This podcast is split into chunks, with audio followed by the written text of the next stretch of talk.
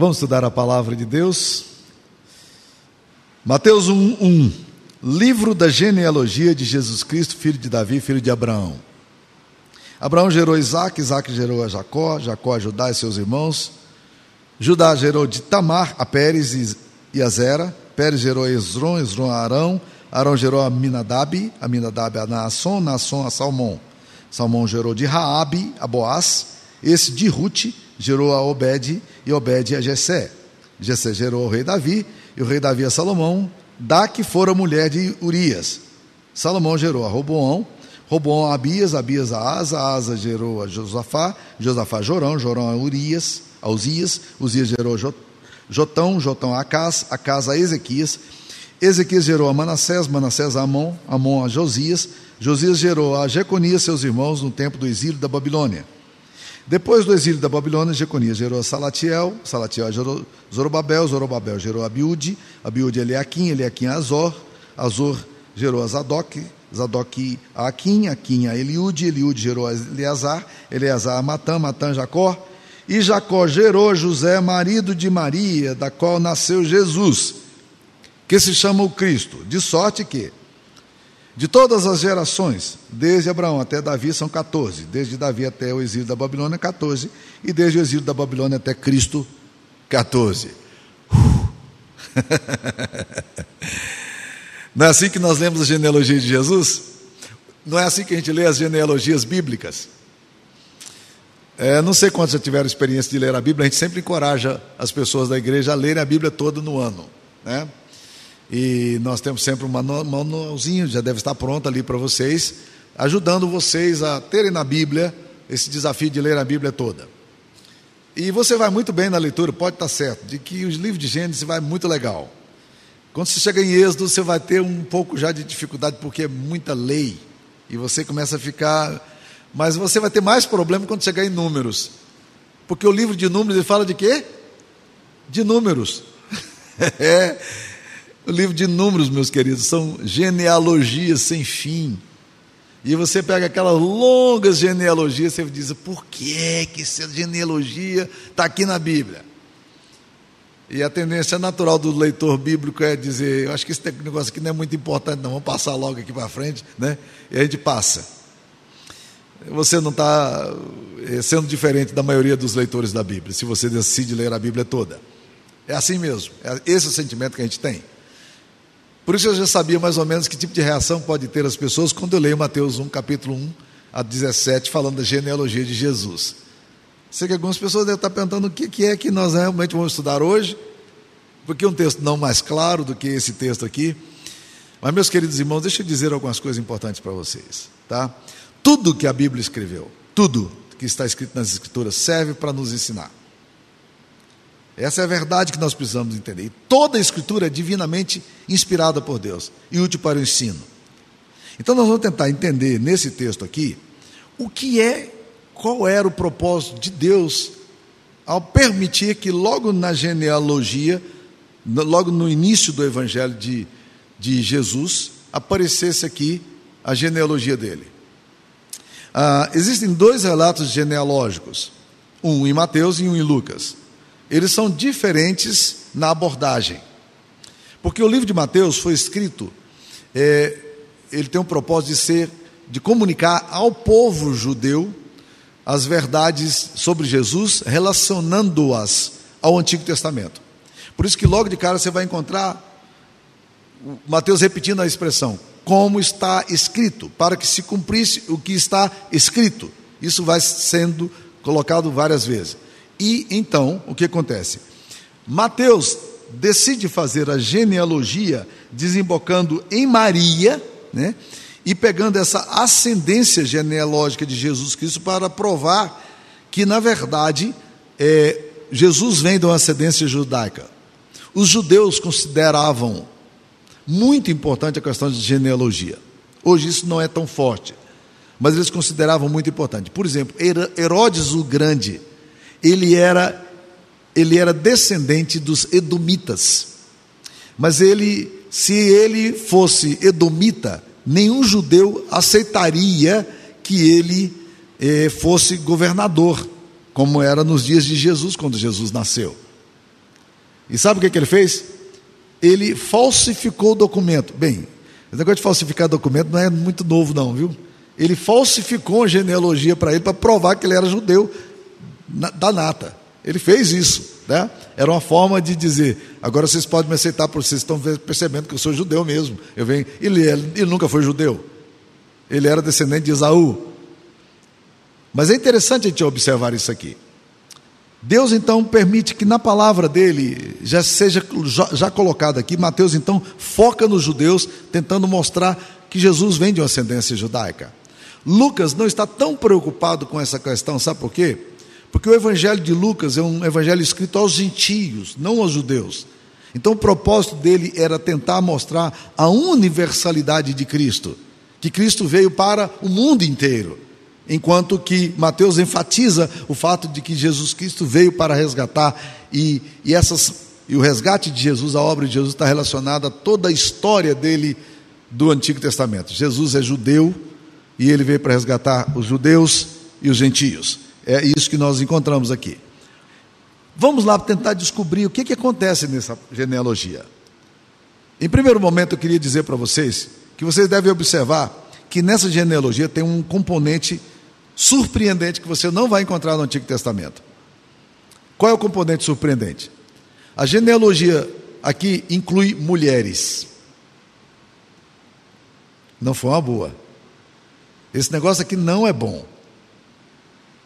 Por quê? Porque na genealogia judaica não aparece mulher. Que história é essa de Jesus incluir, de, de, de, que o Espírito Santo inclua aqui o nome de mulheres?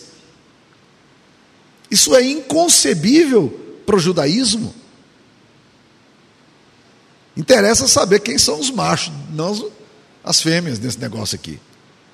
O livro de Mateus, entretanto, vai incluir nome de cinco mulheres, incluindo, obviamente, aí Maria. Cinco mulheres. Isso é um, uma subversão na forma de leitura.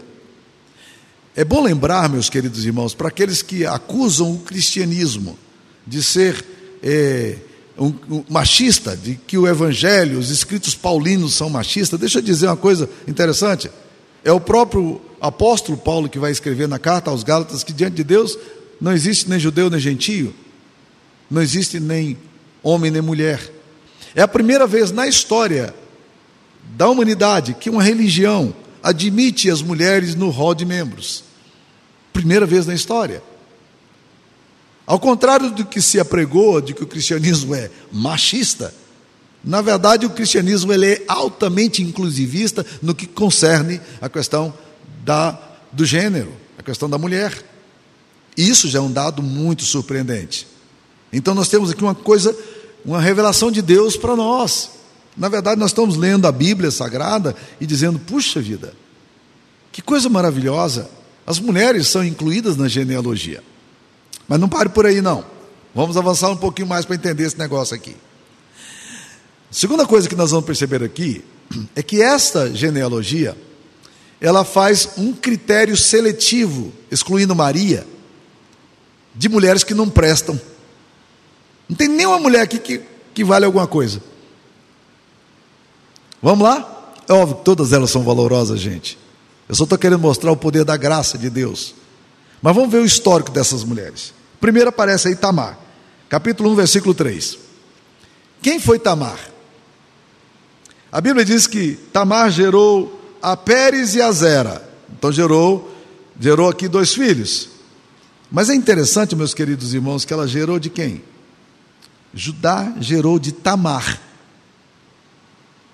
Por que dizer Judá gerou de Tamar? Deixa eu contar o que aconteceu com Tamar. Tamar era nora de Judá. Então o relacionamento aqui é meio complicado. Porque é o sogro com a nora. Coisa essa que a lei, a lei proibia. E está relatado aqui que o sogro teve um caso com a nora e casou. Como é que foi? Tamar se casou com um dos filhos de Judá. E este filho morreu. E havia uma lei do Antigo Testamento, que é uma lei complicadíssima, você jamais vai entender essa lei, nem eu. Né? é a lei chamada lei do levirato, que dizia o seguinte: você casou com uma menina, e ela tem uma irmã, e ela era o contrário, né? Uma mulher se casou com um homem e ele tem um irmão. E esse homem morreu sem deixar um filho. Então essa menina tinha a obrigação legal de casar com o irmão dela, com o irmão dele. Para quê?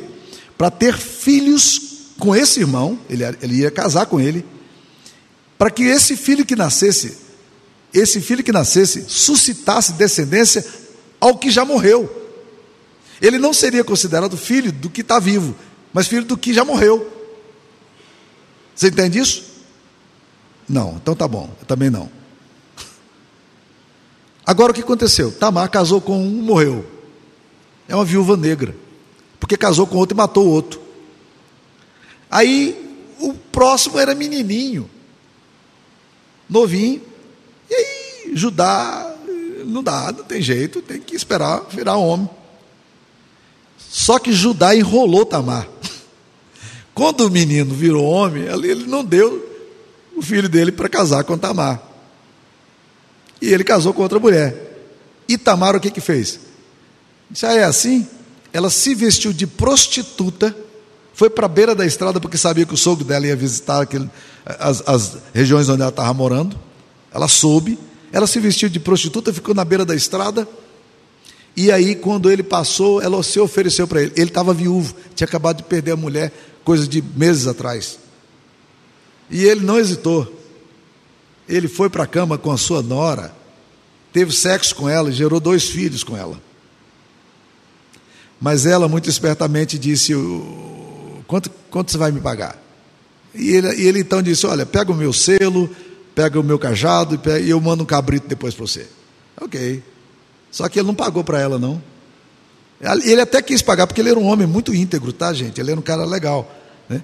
Ele quis pagar, mas mandou o recado lá, mandou cabritinho para a mulher, e cadê? A mulher desapareceu, ninguém sabia dessa mulher, não tinha prostituta naquela região, né? Daí uns dias ele ouve a notícia: Judá, a sua nora, engravidou. Como assim? É um absurdo. Como é que a minha, minha nora se engravida? Pá, traz essa mulher, porque ela tem que ser apedrejada. Não é mesmo? Fez o que era errado, a lei dizia que tinha que ser apedrejada. A honra da família, a reputação da família. E quando chega ali para ser apedrejada, ela diz: Olha, antes de me apedrejar, deixa eu te dizer o seguinte: ele me deixou, esse homem que teve sexo comigo, me deixou o anel dele, me deixou o cajado dele, está aqui. Alguém identifica esse cajado e anel aqui? Judá olha e diz: É a prostituta. E aí ele cai em si e fala: Mais justa é ela do que eu. E a mulher se safa. Que louco, né? Olha quem é que aparece na genealogia de Jesus. Esse é o tipo de parente que você não quer dizer que é parente. Você tem parente assim? Tem uns parentes que a gente gosta de dizer que é parente, mas alguns a gente não gosta, não. Esse é o tipo de parente que você não quer dizer que é parente seu. Tamar é essa mulher que é incluída aqui. Coisa impressionante. Não é impressionante? Uma mulher com a reputação dessa, incluída na genealogia de Jesus. Vocês já estão entendendo o que Deus está querendo comunicar para nós? Vocês estão percebendo a graça de Deus como ela é restauradora? Como essa mulher vai cair aqui agora no cânon bíblico vai entrar aqui como um ascendente de Cristo. Que coisa fantástica! Bem, mas as outras mulheres são um pouquinho melhor, né? Vamos lá para a segunda mulher que aparece aqui. Capítulo 1, versículo 5. Salmão gerou de Raabe a Boaz. Essa é mais conhecida, né? Quem é Raabe? Essa não é prostituta de Araque, não. Essa é prostituta para valer mesmo, de carteirinha. A função dela, a profissão dela em Jericó era prostituta. Quando os espias foram olhar a terra prometida, eles caíram lá em Jericó. E quando eles caíram em Jericó, para onde você vai? Dois homens, não tem casa, não tem amigo, não tem relacionamento nenhum, vai para a casa de Meretrício. E ali eles encontram com essa mulher. Só que o rei de Jericó já estava sabendo que o povo de Israel estava querendo inspecionar e veio a notícia: tem dois homens estranhos aí, pode ser espias. Chamaram, foram atrás dos estrangeiros, chegaram lá, a menina prostituta Raabe soube que esses homens eram de fato israelitas e ela os escondeu. Mas antes de esconder, ela disse para eles o seguinte: Eu sei que o Deus de vocês é um Deus poderoso. E eu sei que o Deus de vocês está no controle da história. Eu queria pedir para vocês: eu vou proteger vocês, mas eu quero que vocês protejam minha família. Quando vocês invadirem aqui, não mate a gente, não. E Raabe é a única mulher, a única família que é salva quando Jericó é destruído, foi a família de Raabe, a prostituta. Agora, por que, que a Bíblia tem, faz questão de colocar Raabe aqui? Tantas outras mulheres de boa conduta podiam estar aqui. Arão gerou a Minadab, a gente não sabe a história dele, mas a mulher dele devia ser gente de boa, por que, que o nome dela não está aqui? Por que, que aparece o nome de uma prostituta aqui?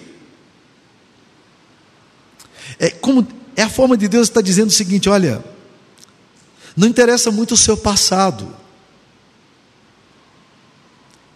mas se você reconhecer que eu sou Deus,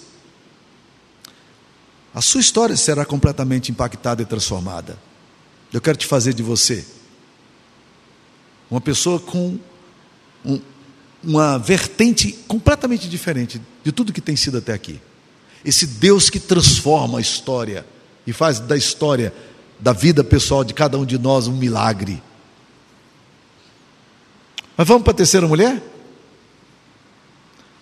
A Bíblia fala aqui que apareceu Ruth, capítulo 1, versículo 5. Talvez a mais virtuosa, mas a família de Ruth não prestava, gente. Ela era moabita. Os moabitas eram conhecidos na Bíblia pelo povo de Deus como um povo que não tinha valor moral. Elas vieram, Amon e Moabe vieram de de um incesto de Ló com suas duas filhas. E esse negócio mal feito aqui vai para a geração todinha de, de Ló. E essas meninas que nascem, as filhas que vão nascendo, vai gerando uma, vai criando uma geração de meninas que não valiam nada. Quando Balaão não conseguiu amaldiçoar o povo de Deus em Números 23 a 25, ele teve a seguinte ideia: ele diz: Olha, não tem jeito de amaldiçoar esse povo, mas tem um jeito. Vamos pegar as prostitutas de Moab, as menininhas lá de Moab, bonitinha, vão trazer aqui no meio do povo de Deus, e esses meninos que vão ficar doidos com elas, e elas vão se prostituir com eles, vão trazer doença venérea e vai morrer, vai ser uma desgraça aqui nesse trem. Foi o que aconteceu. A família dos moabitas não presta. Por que, que Deus inclui na genealogia uma mulher que vem de uma ascendência tão complicada? e acima de tudo Moabita. Isso não nos faz pensar alguma coisa? O que, que Deus está querendo ensinar com isso? Vamos mais uma. Mateus capítulo 1, versículo 6. Jessé gerou ao rei Davi. Por que, que não coloca o nome de, da esposa de Jessé? E o rei Davi a Salomão. Da que fora mulher de Urias. Para que dizer que é Salomão é filho de Batseba. Que dizer isso? Não precisa dizer isso aqui, isso aqui é desnecessário. Para que dizer que ela era mulher de Urias? Porque aí todo mundo lembrava, porra, que que é isso, Davi era da mulher de Urias. Então Salomão, olha, olha que coisa doida. Vocês estão percebendo como é que a Bíblia quer subverter mesmo as noções de moral que a gente tem? E quer colocar o ponto na graça de Deus, do que Deus é capaz de fazer? Eu li algum tempo um relato, eu não me lembro os dados, mas foi um fato acontecido em Londres. O juiz de direito estava ao lado do pastor, na igreja dele, e os outros presbíteros juntos, e eles estavam servindo a ceia à comunidade. E naquele dia entrou no grande templo onde eles estavam reunidos, um cara que tinha sido condenado por causa do assassinato de alguém. E quem fez a sentença da condenação foi o juiz, esse juiz que era presbítero da igreja. E o juiz, lá pelas tantas na hora da ceia, virou-se para o pastor dele e fez o seguinte comentário: Pastor, é maravilhosa a graça de Deus, não é? Como Deus é bom, como Deus restaura a vida das pessoas. E o pastor que já tinha visto aquele assassino, agora convertido na igreja, ele virou para o juiz e disse: É mesmo, né? Só Deus para livrar um assassino da condenação eterna. E o juiz disse: Não, pastor, eu não estou falando dele. Eu estou falando de mim. Como é que Deus pôde me alcançar? Como é que Deus pegou a mim, que era um estudante arrogante, alheio à vida de Deus, que desprezava as coisas de Deus, como é que a graça de Deus me alcançou de uma forma tão maravilhosa? Eu não estou falando desse homem, estou falando de mim.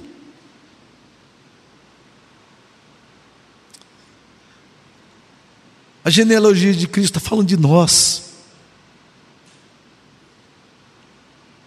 Alguns com os históricos tão complicados e outros tão socialmente aceitos, mas igualmente pecadores, alheios à vida de Deus, ignorantes às coisas espirituais, arrogantes, presunçosos, vaidosos. A graça vem e nos acolhe. E de repente nós somos filhos amados de Deus incluídos nessa genealogia bendita de Cristo. É isso que o Evangelho quer comunicar a nós. Que nos achamos tão justos, que nos achamos tão plenos, que achamos que Deus deve estar impressionado com tudo que a gente faz, com a nossa ética com a nossa justiça pessoal, que é a inimiga número um do Evangelho.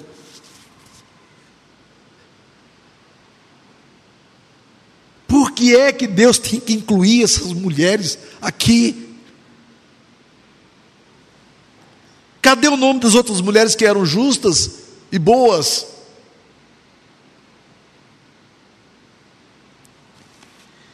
Deus está te dizendo, não importa a história nossa. Mas se nós nos arrependermos e crermos, nós seremos alcançados pela infinita misericórdia de Deus e vamos ser incluídos na genealogia dele. Louvado seja o nome do Senhor. Esse texto está nos falando da graça de Deus. Esse texto quer, quer dizer, é assim que é o Evangelho.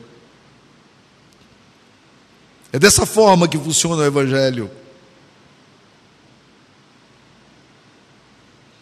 Esse texto quer nos destituir da arrogância que nós tantas vezes temos de nos acharmos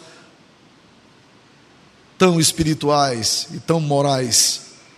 O Evangelho está dizendo: não é isso que conta.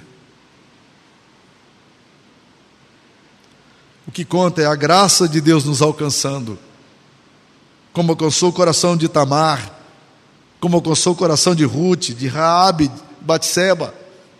Deus está dizendo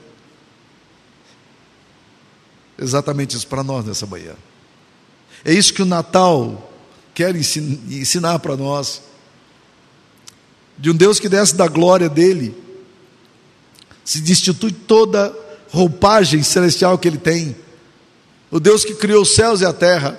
A Bíblia diz que nada do que foi feito não teria sido feito se não fosse por meio de Cristo. Ele estava no princípio com Deus e ele era Deus. Todas as coisas foram criadas por meio dele e sem ele nada do que foi feito se fez.